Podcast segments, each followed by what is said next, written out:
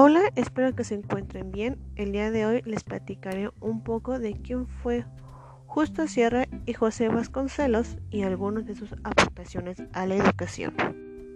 Y comenzamos con Justo Sierra. Su nombre verdadero es Justo Sierra Méndez.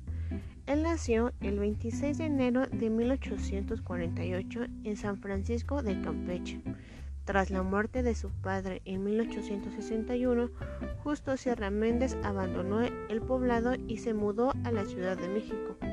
A principios de 1870, Sierra Méndez se graduó de abogado. Méndez era arduo creyente de que la educación era base de todo país y que toda persona educada no sería una carga para el gobierno, sino al contrario, más bien alguien con quien no habría que preocuparse. Él fue el primer político mexicano en darle importancia a la educación básica. Y por primera vez en la historia de México, implementó las becas para promulgar la educación en el país. Y no solo eso, fue un importante político, escritor liberal, periodista y poeta mexicano.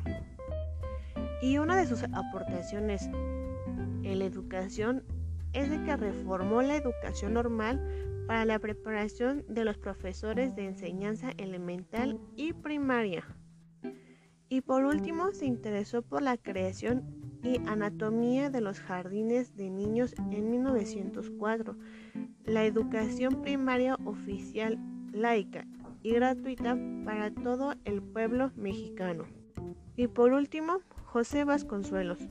Su nombre verdadero es José María Albino Vasconcelos Calderón. Él fue un filósofo, educador, abogado, escritor y político.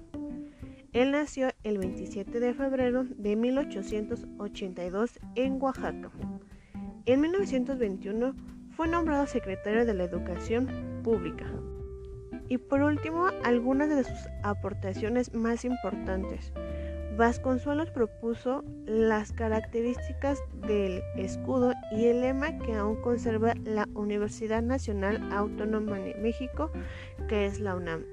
El lema dice así, por mi raza hablará el espíritu.